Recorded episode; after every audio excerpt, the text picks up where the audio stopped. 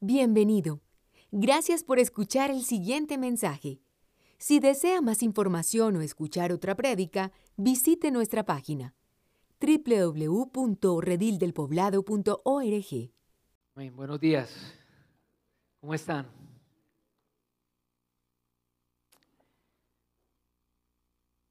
Vivimos tiempos muy rápidos, ¿verdad? ¿No le parece? Tiempos, como dicen como decimos, los que todavía nos consideramos jóvenes, carreriados. Tenemos metas, objetivos, planes que queremos alcanzar y a veces parece que no nos va a alcanzar la vida para lograrlo. ¿No le parece a usted? Tales objetivos pasan de ser un simple deseo en algún momento de la vida para convertirse en eso que tenemos que lograr para que ésta sea plena. Eh, interesante es que un deseo se convierte en objetivo y luego ese objetivo se convierte en una necesidad que tengo que suplir para que la vida no esté vacía. Y eso que tengo que suplir, ese deseo intenso, ese objetivo, luego se transforma en algo más grande, es decir, en una preocupación. A saber, una preocupación es algo, esto es una definición de un teólogo, algo existencialmente importante que acapara tu corazón. Una preocupación es algo existencialmente importante que acapara tu corazón. ¿Cuál es tu mayor preocupación hoy? 19 de diciembre. ¿Estás preocupado por tu área emocional, física, mental, sentimental, espiritual? ¿Estás preocupado por tus finanzas, por tu carrera, por tu familia, tu trabajo, tu casa. ¿Por qué estás preocupado hoy? Curiosamente, diciembre es el mes del año donde más afloran las preocupaciones. todos están, pero diciembre es el donde más se ve. Comenzando por los aguinaldos. Estamos preocupados los aguinaldos que vamos a dar, a quién, las vacaciones, vamos a salir o no, si nos alcanza, las visitas a los familiares, las matrículas, los uniformes, bendito sea el Señor. Si nos van a renovar el contrato o no. ¿Cuánto es que van a subir los gastos? Bueno, el, el gobierno aprobó ya un salario mínimo más o menos decente, pero ¿cuánto va a subir todo? ¿Si nos va a alcanzar o no? Y, a su vez, en diciembre uno no solamente piensa a futuro, sino en retrospectiva, en esos deseos objetivos que no se cumplieron y quedamos a merced de la ansiedad. Parece que es inevitable preocuparnos. Siempre habrá algo o alguien aparentemente de suma importancia en lo que estemos poniendo todo nuestro esfuerzo mental y físico, ya sea para alcanzarlo o para no perderlo. Y aunque amigos, influencers, coaches, motivadores, conocidos nos digan, no te preocupes, estate tranquilo, lo vas a lograr, lo vas a superar. No, podremos tranquilizarnos del todo. No obstante, a Dios le importa más de lo que piensas que estés preocupado. A Dios le importa mucho el motivo de tus preocupaciones y a dónde te pueden llevar estas. Y yo soy un abanderado, es que yo les he contado que yo era como una especie de grinch en Navidad. No me gustaba la Navidad ni cinco. Por muchas cosas que sucedieron en mi corazón. He dicho, es que algún día les cuento. El caso es que Navidad no me gustaba mucho y gracias a personas como, como Carmen Gallego armó la Navidad, ¿cierto? Me obligó, mira, ella me obligó a cantar villancicos un par de años y luego esto se, y se convirtieron en un hábito y la verdad yo no veo la hora de que llegue diciembre para cantar con mi iglesia. Me parece espectacular. Y me parece que diciembre es un, es un mes donde se debe predicar positivamente. Yo sí voy a sacar eso del closet, como dicen. Uno en diciembre se tienen que predicar buenas noticias. Y yo creo que el Señor hoy nos quiere dar nuevas noticias, como le dijo a los pastores, de gran gozo, para que sepamos lo que Él ha hecho, no que hará, sino que ya ha hecho para librarnos de nuestras preocupaciones. Y más bien para que nos preocupemos de las cosas que son verdaderamente importantes y necesarias. A saber, amarlo a Él y estar con Él. Es precisamente eso de lo que Jesús le enseñó a sus discípulos acerca del tema de la avaricia. Hace ocho días el pastor Carlos nos compartió Lucas capítulo 12, del 13 al 21, donde un hombre llega de Jesús, eh, lo ve como un maestro juez y le dice que reparta su herencia con su, con su hermano, que su hermano divida la herencia con él y Jesús aprovecha el tema para, aprovecha esa situación para hablar del tema de la avaricia. Dice, ¿quién me ha puesto a mí entre juez, entre ustedes? Cuídense de toda avaricia, pues la vida de un hombre no consiste en sus bienes materiales. Luego cuenta la historia, la parábola de un hombre rico que tiene una gran cosecha y que empieza a pensar, ¿qué haré con todo esto que he recibido? Se empieza como a preocupar de más y construye graneros y almacenes para guardarlo todo y se dice a sí mismo, ya puedes acostarte en la maquita, relajarte, comer y beber, que comida hay mucha y para mucho tiempo. Acto seguido, Dios se le aparece a ese hombre y le dice, necio, esta noche, ¿y quién va a quedar con todo eso que recogiste y guardaste? Jesús concluye esa primera parte de la enseñanza sobre la avaricia diciendo, así es todo aquel es rico para sí mismo y no para con Dios.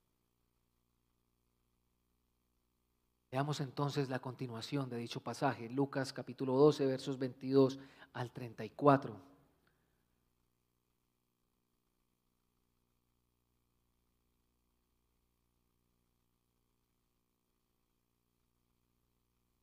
Luego dijo Jesús a sus discípulos, por eso les digo, no se preocupen por su vida, qué comerán, ni por su cuerpo, con qué se vestirán. La vida tiene más valor que la comida y el cuerpo más que la ropa. Fíjense en los cuervos. No siembran ni cosechan, ni tienen almacén ni granero. Sin embargo, Dios los alimenta. ¿Cuánto más valen ustedes que las aves? ¿Quién de ustedes, por mucho que se preocupe, puede añadir una sola hora al curso de su vida? Ya que no pueden hacer algo tan insignificante, ¿por qué se preocupan por lo demás? Fíjense cómo crecen los lirios, no trabajan ni hilan. Sin embargo, les digo que ni siquiera Salomón, con todo su esplendor, se vestía como uno de ellos. Si así viste Dios a la hierba que hoy está en el campo y mañana es arrojada al horno, ¿cuánto más hará por ustedes gente de poca fe? Así que no se afanen por lo que han de comer o beber, dejen de atormentarse. El mundo pagano anda tras todas estas cosas, pero el Padre sabe que ustedes las necesitan. Ustedes, por el contrario, busquen el reino de Dios y estas cosas les serán añadidas. No tengan miedo, mi rebaño pequeño, porque es la buena voluntad del Padre darles el reino. Vendan sus bienes y den a los pobres. Provéanse de bolsas que no se desgasten. Acumulen Subrayen, acumulen un tesoro inagotable en el cielo, donde no hay ladrón que aceche ni polilla que destruya. Pues donde tengan ustedes su tesoro, allí también estará su corazón. Quisiera levantar una pequeña oración nuevamente. Queremos venir a ti, Padre nuestro, que estás en los cielos, para pedirte que abras nuestros ojos y poder ver, apreciar, contemplar y abrazar tu bondad. Queremos que nuestras voluntades se abandonen completamente en tu cuidado por nosotros y en tu suficiencia para nuestras vidas. En el nombre de Cristo Jesús. Amén. Como ves, esta es la continuación de la parábola de la, del tema de la avaricia. Y Jesús pasa ahora a hablar con sus discípulos. Anteriormente estaba hablando con las multitudes, había una persona delante de la multitud que le dijo, Señor, que pase esto. Jesús aprovecha y menciona el tema, como les dije. Pero ahora, una vez terminada la parábola y concluyéndola, se dirige a sus discípulos.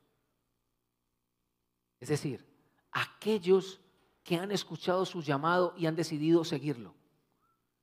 Para ellos es importante lo que Él les tiene que decir. Esta conclusión es con lo que ellos se tienen que quedar. Y esta enseñanza Jesús la aborda en tres aspectos que son los que van a dirigir nuestro tiempo de hoy. El primer aspecto que Jesús quiere enseñarnos con respecto a las preocupaciones es de qué no, de qué no preocuparnos. ¿De qué no preocuparnos? El segundo es ¿Por qué razón o razones no preocuparnos? Y el tercero es, ¿de qué sí preocuparnos?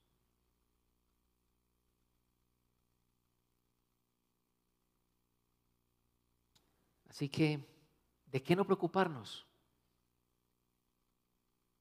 Jesús a sus discípulos de manera concluyente les dice en versículo 22, por eso les digo, no se preocupen por su vida qué comerán, ni por su cuerpo, con qué se vestirán.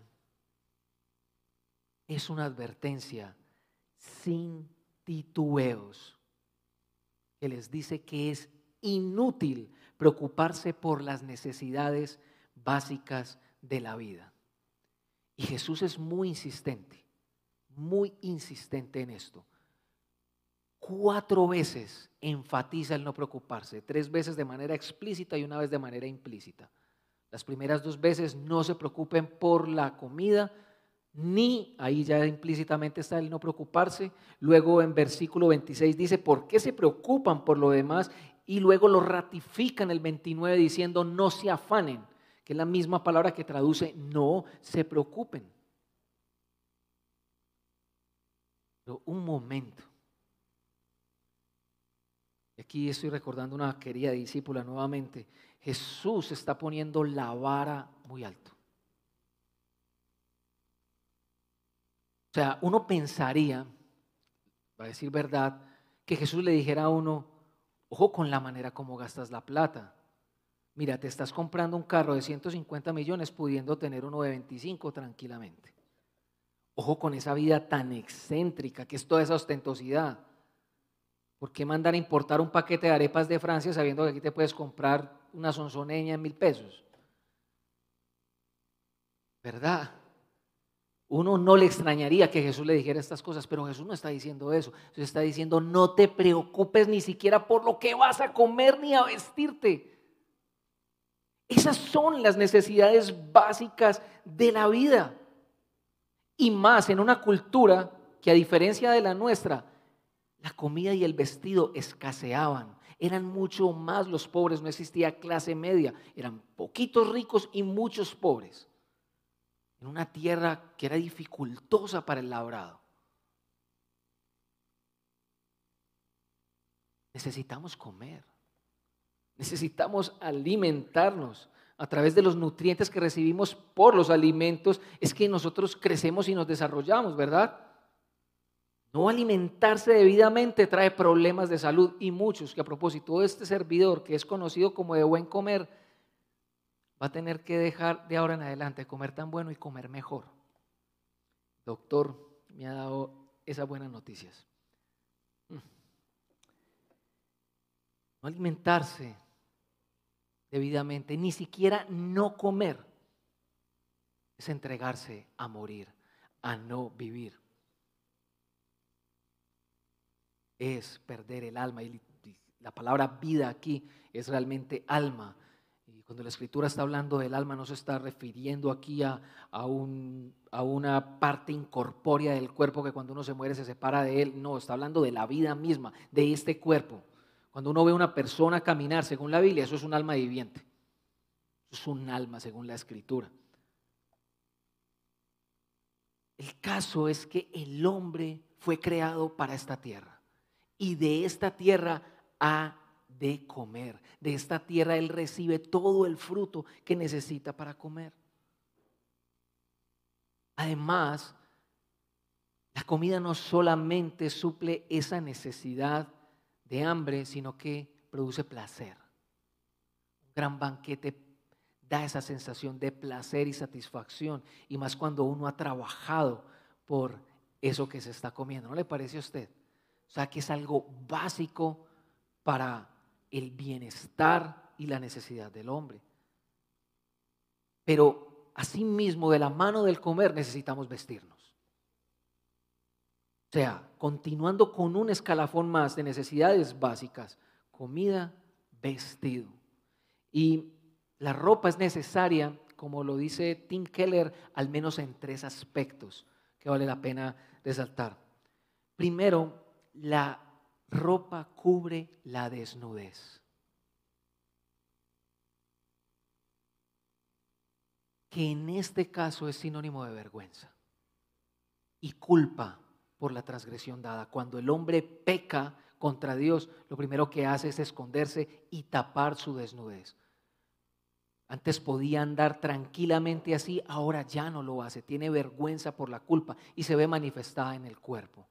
Por eso me parece muy acertado cuando John Piper dice que nuestro modo de vestir no debe insinuar lo que uno se imagina que hay detrás de un vestido, sino lo que no hay. Y lo que no hay en un cuerpo desnudo es santidad. No estoy diciendo que un cuerpo desnudo es malo, no estoy diciendo eso. Estoy diciendo que representa precisamente la santidad que se perdió. La ropa representa incluso precisamente la provisión que Dios le hace al pecado cuando el hombre hace. Lo viste, le tapa aquello que ya no es santo. En segundo lugar, el vestido nos provee identidad. Piensa en los diferentes grupos. Por una, por una manera de vestir, tú puedes decir, ah, esa persona es ejecutiva a esa persona es ama de casa, a ese es un rockero, ese es un urbano, ese es un emo, ¿cierto? Cantidad de cosas tú puedes decir, ah, ese parece un juez, no, ese parece que mejor dicho tiene un gran cargo. La ropa nos identifica con algo, con un grupo, con familia, con hogar. Pero la ropa también nos cubre, nos protege, nos cubre, ya nos cubrió, nos protege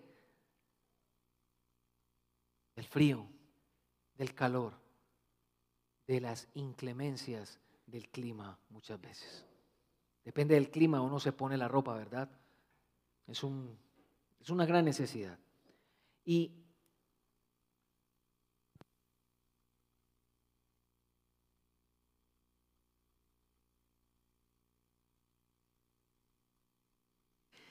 Y es curiosamente, justo después de la caída, miren lo que pasa después de la caída. Y es comprobable en toda la historia del hombre que este par de necesidades, comer y vestirse, van a ocupar el centro de la mente del hombre.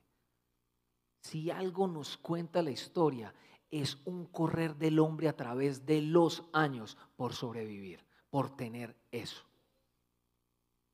Tiene sentido.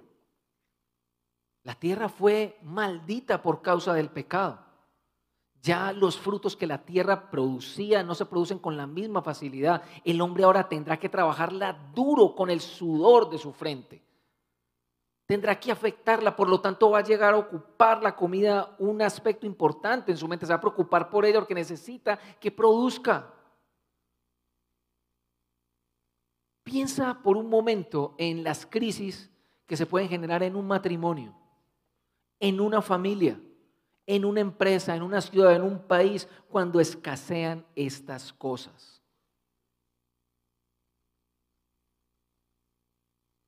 Seamos sinceros, vivimos para el trabajo.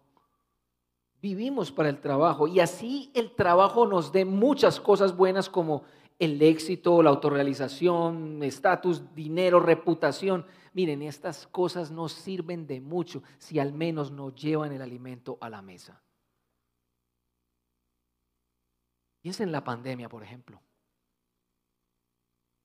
Cuando recién nos estaban dando la noticia, ¿cuántas filas en los supermercados? A dos manos. Eso parecía un apocalipsis zombie. A dos manos, no importando que el de atrás no se llevara frijoles, cuando yo me llevara dos o tres.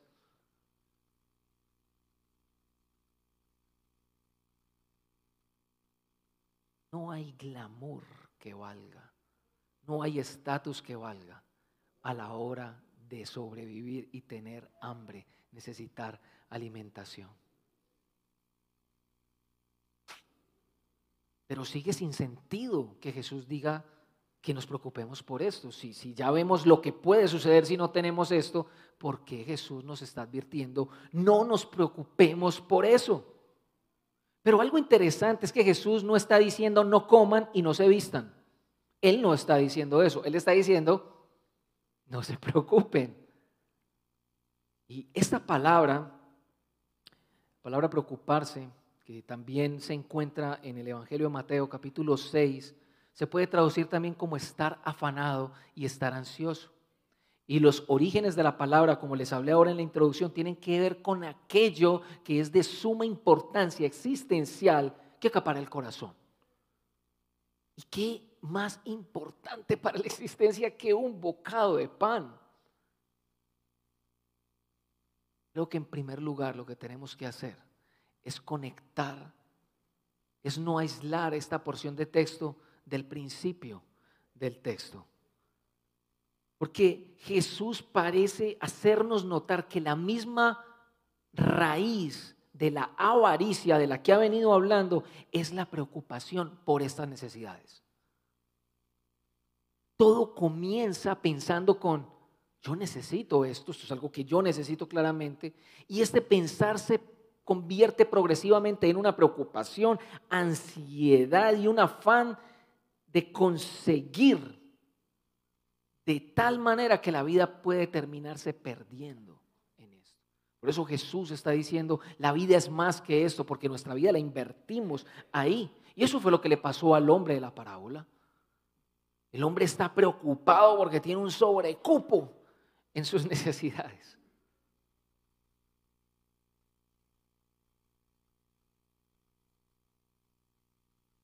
No se preocupen por qué han de vestir ¿Y qué han de comer? Dice Jesús. Nos da razones. Esa es la segunda parte de la enseñanza de Jesús. ¿Por qué razón no preocuparnos? A mí me parece que este texto tiene muchos ecos en el famoso libro de Eclesiastés en el Antiguo Testamento. Jesús parece estar afirmando con el autor de Eclesiastés, el predicador, se dice que Salomón, que no tiene sentido afanarse por el trabajo. ¿De qué le sirve al hombre tanto afán y trabajo en este mundo si todo termina igual? ¿Es, ¿Es esto el todo del hombre? Trabajar y trabajar y acumular y no saciarse y estar ahí. ¿Es eso el todo del hombre? Jesús está diciendo prácticamente que no, que la vida vale mucho más que eso. Pocas palabras, esta vida no nos ha sido dada simplemente para comer y para beber porque mañana vamos a morir, como, como diría Jean-Paul Sartre. que esta vida no tiene propósito, que no hay un más allá. Aquí se está infiriendo que si hay algo más grande en esta vida por lo cual vivir. Por eso Jesús nos da tres razones poderosas para no preocuparnos. La primera de ellas es que la vida humana es de muy alta estima a los ojos de Dios. Y para ello Jesús nos ilustra con el mundo natural, el reino animal representado por los cuervos y el reino vegetal por los lirios del campo. Vamos a ver un poco de esas características. Los cuervos, dice que ellos salen a conseguir su alimento diario. No tienen graneros, no tienen dónde guardarlo, no tienen dónde acumular, tienen su alimento diario. Y no, solamente piensas en los cuervos, piensa en cualquier ave. Tú las ves y generalmente están o cantando, están de aquí para allá con una pajita aquí en el piquito, o están con su cucarachita o su, mariposita en la boca. Están con su alimento, lo obtienen todo el tiempo de la creación. Los lirios no tienen una fábrica de confecciones ni un taller de modas para lucir tan espléndidamente, ni aun el rey que representó toda la prosperidad, toda la grandeza, toda la riqueza, la belleza de Israel, ni aún pudo vestirse de esa manera. Son hermosos, son realmente preciosos. Los puedes ver ahí en Google. Yo no conocía un lirio, la verdad. Me puse a mirar fotos, no, hermosos. Qué flor tan bella. Realmente uno no cambia contemplar una creación tan hermosa en el mundo vegetal por un desfile de modas. Ambos tienen algo en común. Dios les provee el alimento y el vestido. Ambos reciben de la mano providencial de Dios. Juanjo en el primer servicio lo leyó, hoy lo oró, ahorita lo oró. Salmo 104, 27, 28, todos ellos, el mundo creado, aún el hombre, esperan de ti para que les dé su comida a tiempo. Tú les das, ellos recogen, abres tu mano, se sacian de bienes. Y aquí hay un principio bíblico muy interesante y es que Dios no creó un mundo para echarlo a rodar y que se valiera por sí mismo. Todo lo contrario, Dios interviene en este mundo. Él está involucrado en la creación y ha provisto todo lo necesario física, química y orgánicamente para que ésta subsista. Y el hombre hace parte de esa creación, pero tiene mucho más valor. ¿Por qué? Génesis capítulo 1. Porque el hombre porta la imagen y la semejanza de Dios.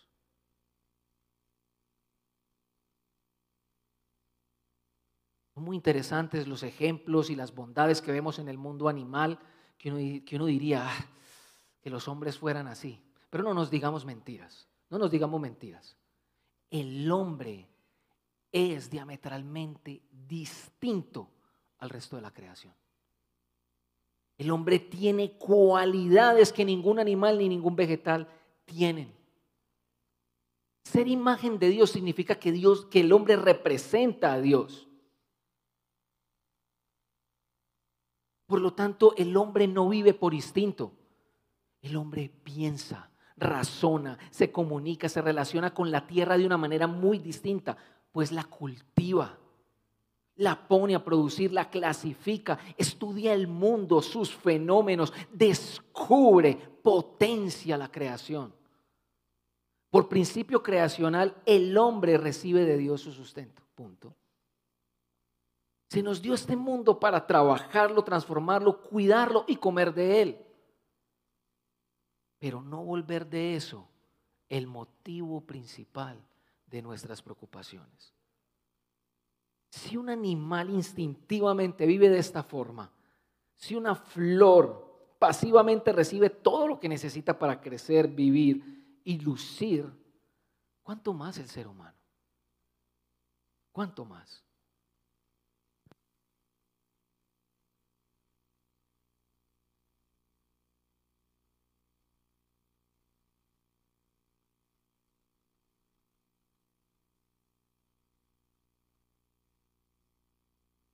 La segunda razón que Jesús nos da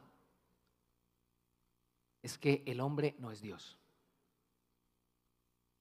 Versículo 25 y 26. ¿Quién de ustedes, por mucho que se preocupe, puede añadir una sola hora al curso de su vida? Ya que no pueden hacer algo tan insignificante, ¿por qué se preocupan por lo demás? Esto es a lo que yo llamaría un aterrizaje forzado, un frenón en seco, bajarse de la nube. No tenemos el poder de garantizar nuestras vidas, ni siquiera en la hora que sigue. No lo tenemos.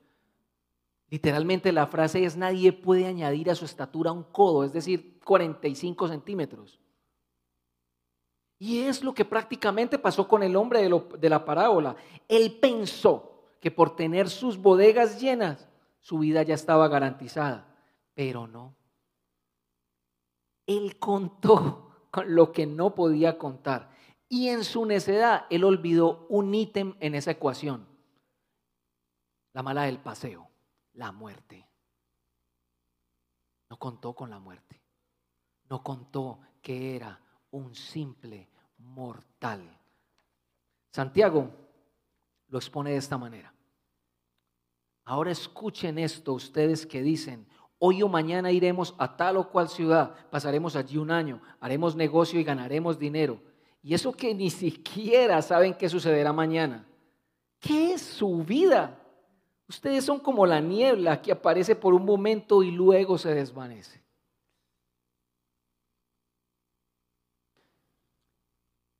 Es que a veces vivimos como si fuéramos los dueños de la vida, por favor. Y el mismo mundo y la historia nos dicen que lo que es hoy no necesariamente va a ser mañana. ¿Quién te dijo que el sol va a salir mañana? Probablemente las regularidades que observan, pero una regularidad no es una garantía.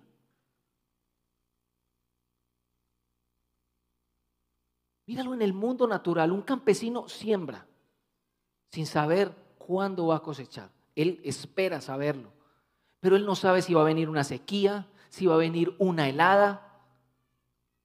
Él depende de factores completamente externos y ajenos a su voluntad para ver crecer su cosecha.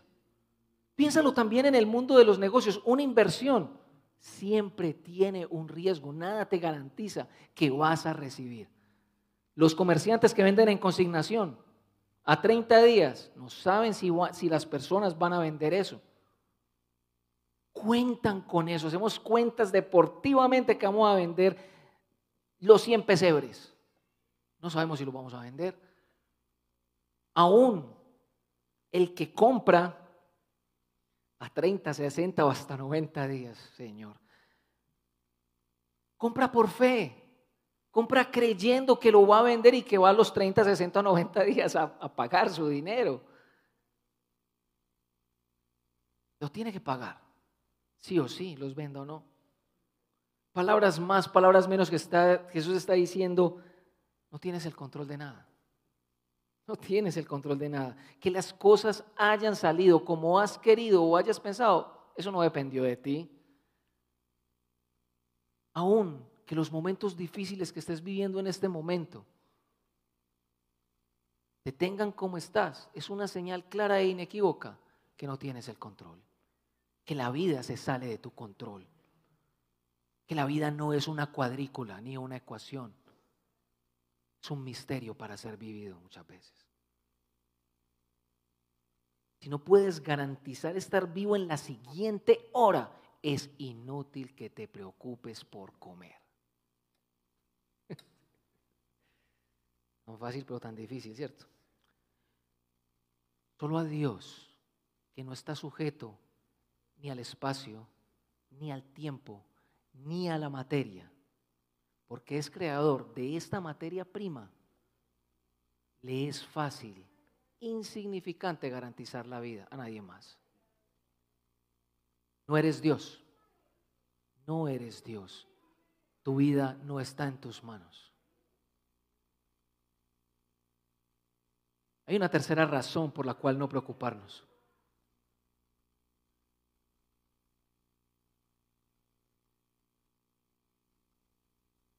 Versículo 30, segunda parte. Vuestro Padre, voy a leer en Reina de las Américas, vuestro Padre sabe que necesitáis estas cosas. Es muy interesante lo que Jesús está haciendo aquí. Él está haciendo una distinción, porque la primera parte del versículo dice, porque los pueblos del mundo buscan ansiosamente todas estas cosas. Así que la, la distinción que Jesús está haciendo entre un discípulo de Él y una persona normal y corriente que no sigue a Jesús es una distinción de identidad. Y es quizá la, la distinción que privilegia a un discípulo del Señor. Somos hijos de Dios. Esta es la relación más importante que alguien pueda tener con Dios, pues esta relación es la única que puede garantizar que tú puedas abrazar las verdades que te he expuesto. Abrazar que eres valioso para Dios, que, que a pesar de que no tengas el control, no tienes necesidad de tenerlo.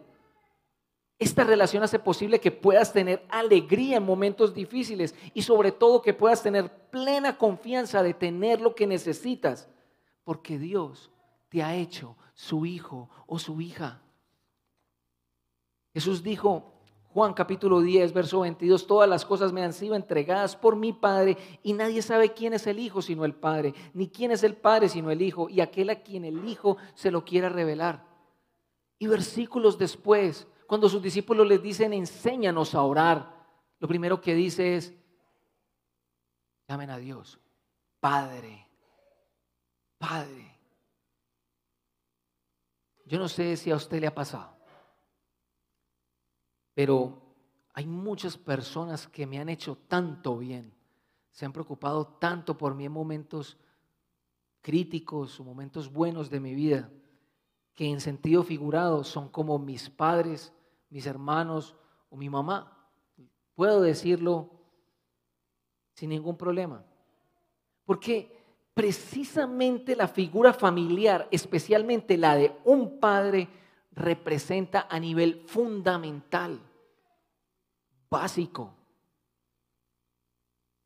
la provisión de todo lo que un ser humano necesita para vivir en todas las áreas de su vida. Alimento, cuidado, protección, amor, seguridad y hogar. Y estoy hablando a nivel general porque sé que hay excepciones. Sé que hay excepciones, sé que hay excepciones de paternidad. Pero estas mismas excepciones parecen decirnos y nos dicen una y otra vez, así no debería ser un padre. Un papá es completamente distinto a eso. Yo puedo decir sin temor a equivocarme que quienes somos padres, nuestra mayor preocupación es que a nuestros hijos no les falte nada, ¿verdad? Solo Dios sabe lo que uno es capaz de hacer por un chino. Las palabras de Jesús no están sugiriendo en ninguna manera que veas a Dios como papá. No. Él está diciendo que tu posición como discípulo delante de Dios es filial, es decir, eres familia de Él, eres su hijo, eso es un hecho. Porque de manera espontánea, generosa y bondadosa, Jesús ha querido que lo conozcas y dártelo a Él como Padre. Gálatas capítulo 4, mi versículo preferido de Navidad, dice, cuando vino la plenitud del tiempo, verso 4, Dios envió a su Hijo, nacido de mujer, nacido bajo la ley, a fin de que redimiera a los que estaban bajo la ley, para que recibiéramos la adopción de hijos. Y porque sois hijos, Dios ha enviado el Espíritu de su Hijo a nuestros corazones, clamando, Abba, Padre. Entonces la razón por la cual celebramos Navidad y Semana Santa es que Jesús nació en un pesebre y murió en una cruz para ser tu hermano mayor, para que fueses parte de la familia de Dios. Quiere decir que a Dios le importas y mucho, que te ama, que no va a dejar que nada te falte, que conoce tus necesidades las va a suplir.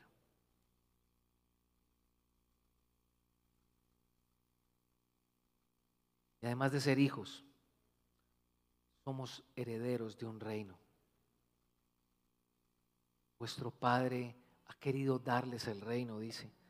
Todos los privilegios, las bendiciones, la riqueza de su gracia, amor en esta vida y en la otra, de las cuales gozó Jesús, le pertenecen a sus discípulos ahora. Él es tu Padre. Tengas mucha o poca fe, siendo un pequeño rebaño como lo somos. Eres su heredero, ya no hay razón para temer. Ya no eres esclavo del temor. Romanos 8, eres hijo. Eres hijo del mismo Dios que viste y alimenta la tierra y las aves y en cuyo poder está dar la vida y quitarla. ¿No te parece eso noticias maravillosas?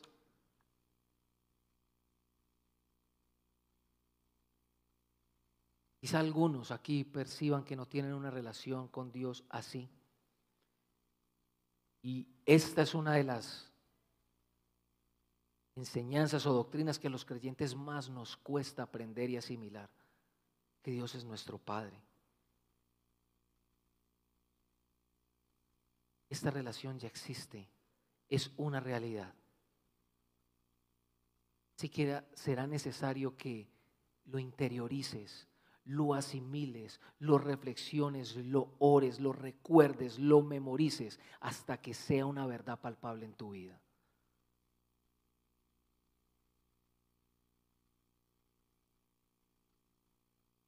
Una buena lectura para Semana Santa, eh, para Navidad, para vacaciones, perdón.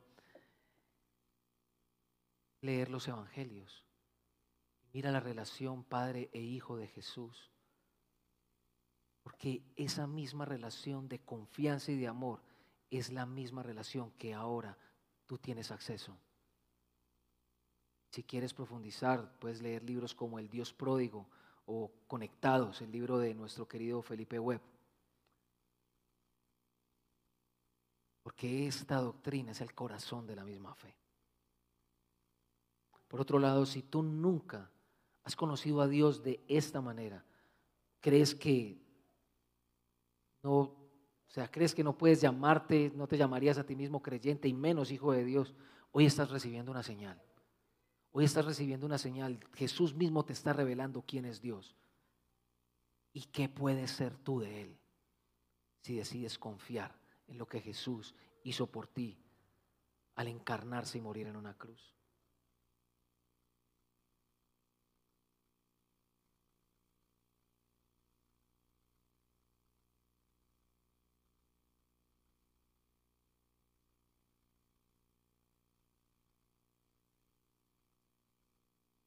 ser humano es de invaluable valor a los ojos del Señor. El ser humano es finito imposibilitado, no es Dios. Pero sus discípulos son hijos y Él es su Padre. Son las tres razones que Jesús nos acaba de dar. Para pasar al tercer aspecto, de qué sí preocuparnos. Versículo 31.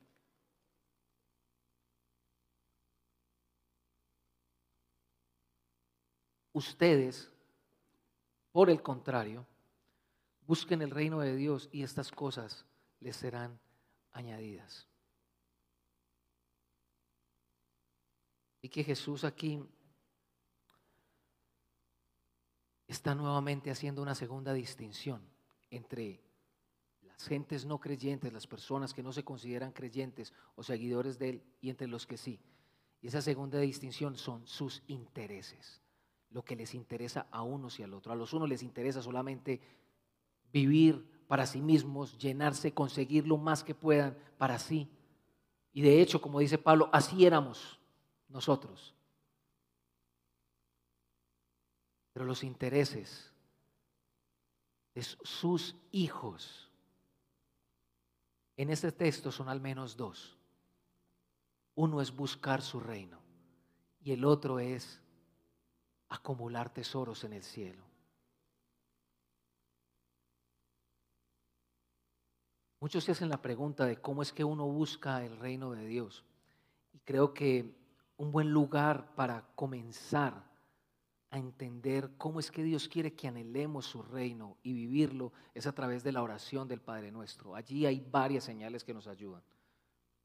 Primero, al llamarlo Padre, estamos buscando a nuestro Rey, estamos buscando el reino de Dios a través de la relación que tenemos con Él.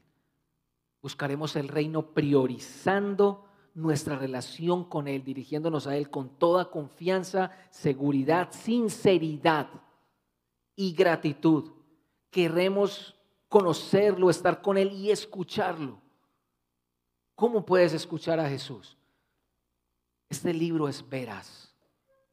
Y en este libro se nos revela el mismo amor de Dios por toda su creación, para que crean y no se pierdan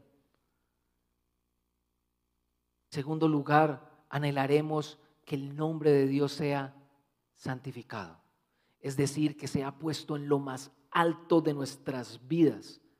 Que en todo lo que hagamos Él sea reconocido. Que lo que más nos importa en esta vida sea la reputación de Dios y no la nuestra. Desearemos más fervientemente que venga su reino es decir, el día en que Jesús venga de nuevo trayendo la restauración de todas las cosas. Una nueva tierra sin sufrimiento, dolor, hambre, orfandad, llanto, injusticia y de verdadera paz entre los hombres. Pero también desearemos el día de hoy vivir un anticipo de ese reino a través de nuestras vidas cotidianas, en tu casa en tu trabajo, en tu lugar de estudios, donde quiera que estés. No es un llamado a irte a un claustro o a trabajar al ministerio a tiempo completo, es hacer el ministerio tiempo completo en el lugar donde estás. No eres diferente de otra persona por tu trabajo o porque tienes familia, no, eres diferente por lo que ya hay dentro de ti una identidad de hijo. Eso es lo que nos caracteriza.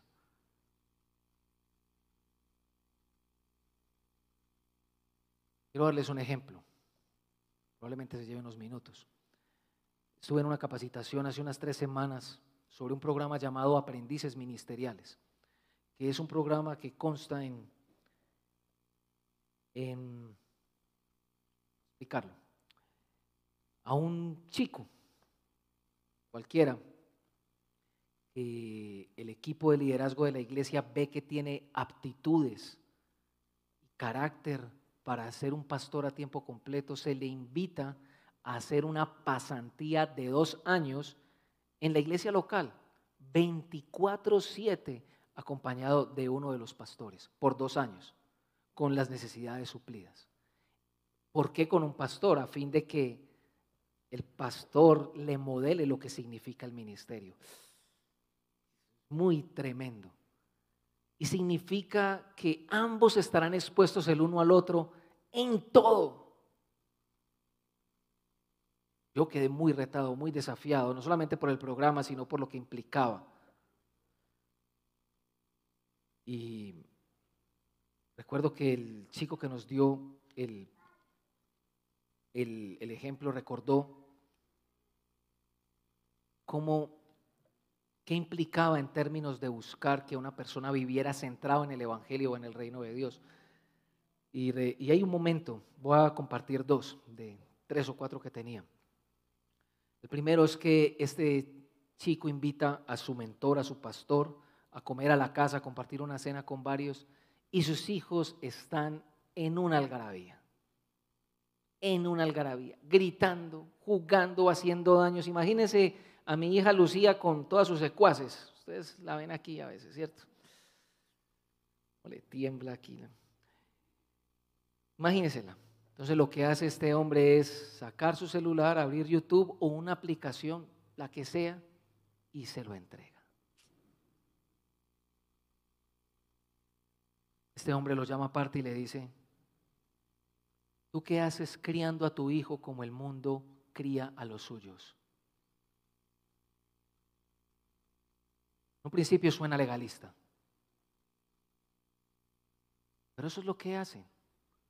Como nos interesa manipular la conducta del chico, entonces le entregamos el atajo. Un atajo que está demostrado que saludablemente pueden usar solo a partir de 10 años realmente. ¿Qué haces tú dándole atajos a tu hijo y no teniendo la paciencia, la tolerancia de aguantar que son niños y que tienen que vivir esas etapas de la vida? Y luego tendrás tiempo para dialogar, corregirles, en fin. Pero ¿qué haces haciéndolo a la manera del mundo? Eso fue lo que me quedó sonando.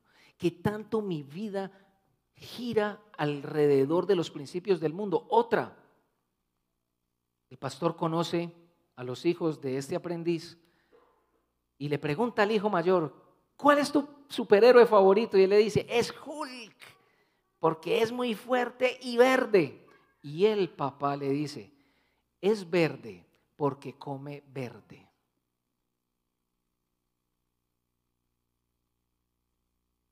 Mentiras inocentes.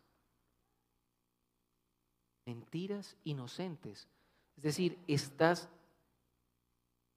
estás, estás tratando de producir una buena conducta en tu hijo a partir de una raíz de mentira y no de verdad.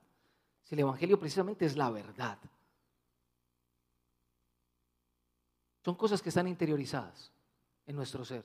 Hemos crecido con ellas todo el tiempo y no son malos, no son malas. Realmente pensamos así de esa manera. Pero no son el reino de Dios esos intereses van en contraposición. Los intereses del reino de Dios van en contraposición. Por eso quedé afectado. Quedé afectado porque a veces pienso y considero que uno se debería a veces callar tantas cosas de, algunos hermanos que uno diría, ah, no, no, no, no, que, va a poner, que se va a poner incómodo a decirle cosas. No, hermano, si no es el reino de Dios, díselo. Si realmente lo amas y te preocupa que crezca según el reino, díselo. Pero también quedé afectado examinando mi propia vida. Cuando examino mi propia vida, empezando por mi hogar, no disto mucho del ejemplar macho tirado en un sofá, viendo televisión, rascándose las, las la panza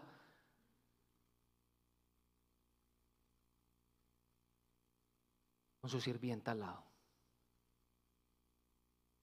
Pero si Cristo amó a su esposa, entregándose por ella, y me invita a mí a amar a la mía como Él amó a su iglesia, entonces al menos yo debería estar lavando un plato. Una vergüenza.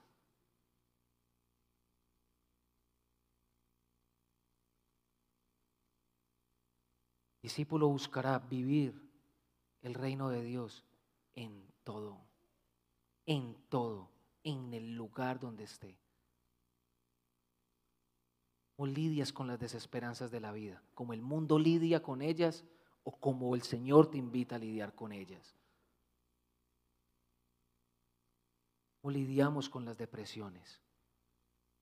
el mundo lo hace o buscando al Señor con todo corazón y la ayuda que necesitas para ello.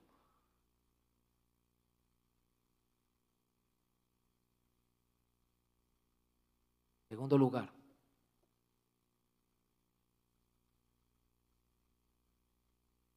Jesús nos está invitando a preocuparnos por acumular tesoros en los cielos.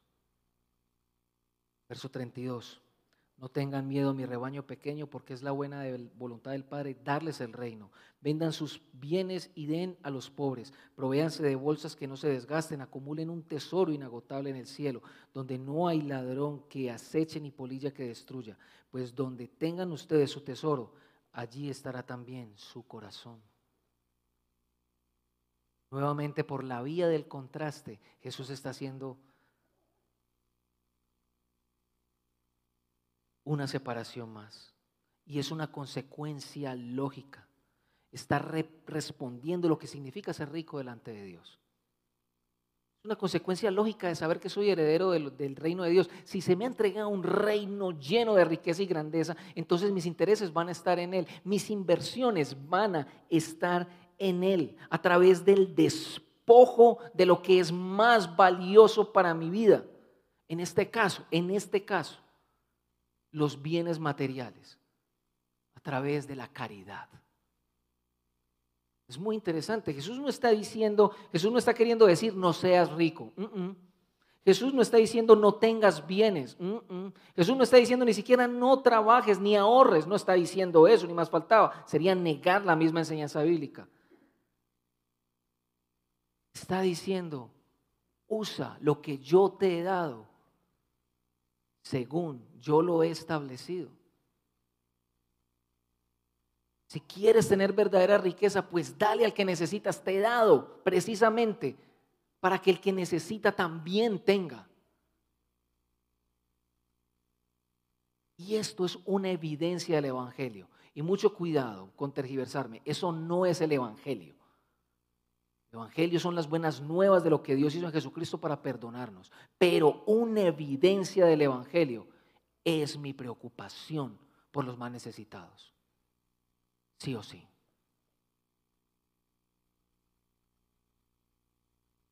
El mundo va a conocer un poco más del Señor a través de nuestras preocupaciones por los demás, por los que realmente necesitan. Y eso es algo que requiere sacrificios de hospitalidad, dinero, alimento, tiempo, servicio. Es una consecuencia lógica, no es un medio para un fin. principio es, si ya mi tesoro, si ya la bodega está en un lugar que no se corrompe, que no se oxida, que no se devalúa, que no se la roban, es eterna, entonces allá voy a invertir. No es un asunto de trueque, es un asunto de convicción. Si mi vida está entregada a Dios, amando al más necesitado, ese banco se va a llenar arriba. Spurgeon lo llamaba el banco de cheques en blanco de la fe.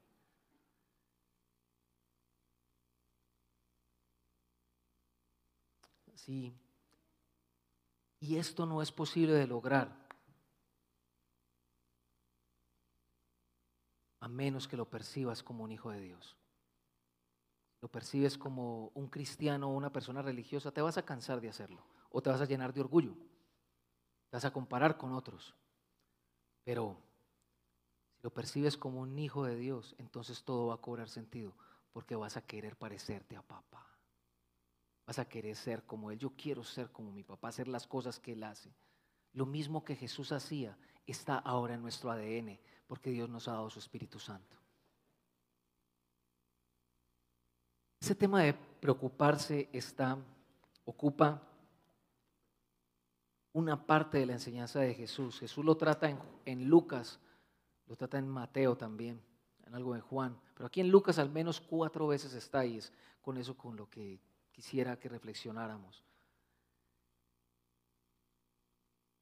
¿Por qué le importa a Dios y a Jesús que estemos preocupados por estas necesidades? En primer lugar, Jesús contó una parábola acerca de un, de un sembrador que salió a sembrar. Y dice que parte de la semilla cayó en un lugar entre espinos, ¿verdad? Y dice que los espinos representan precisamente la preocupación por las cosas y las riquezas de la vida. Y por eso no dio fruto. En segundo lugar, Jesús va y visita a dos mujeres, Marta y a María. La una está sentada a los pies de él escuchándolo como una discípula, la otra está corriendo de aquí para allá y Jesús tiene que llamarla dos veces. Marta, Marta, preocupada estás por muchas cosas, pero solo una es importante. Este es el tercer lugar. Y el cuarto lugar es al final de Lucas cuando Jesús dice que las propias preocupaciones de la vida nos distraerán de estar alertas a la venida del Hijo de Dios. Wow.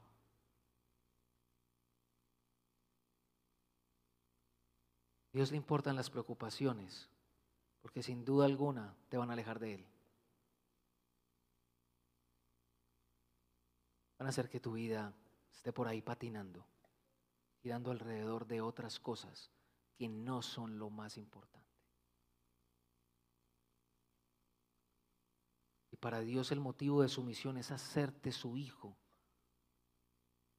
Entonces lo más importante, nuestra mayor primordial es querer estar con Él estar con Él, ser definidos únicamente por Él.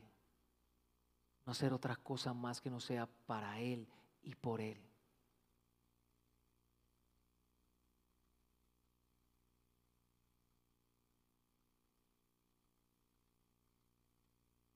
Padre quiere decirte esta mañana, hijo, hija, no te preocupes.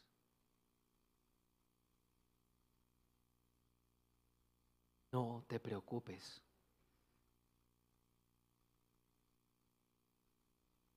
Porque yo te amo. Vales mucho para mí. Yo te creé. Te separé desde antes que lo pensases. Yo sé por lo que estás sufriendo y lo que estás necesitando.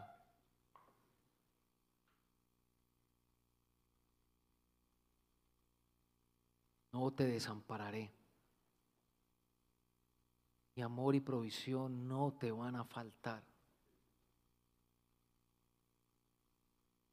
Mi presencia irá contigo.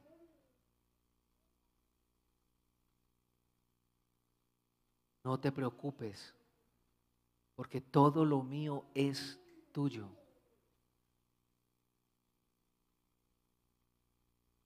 Ven y estemos juntos.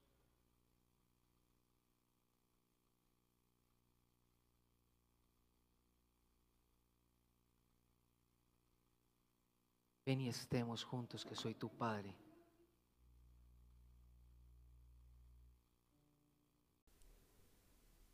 Esperamos que este mensaje haya sido de edificación para su vida. Si desea más información sobre nuestra comunidad, visítenos en nuestra página www.redildelpoblado.org.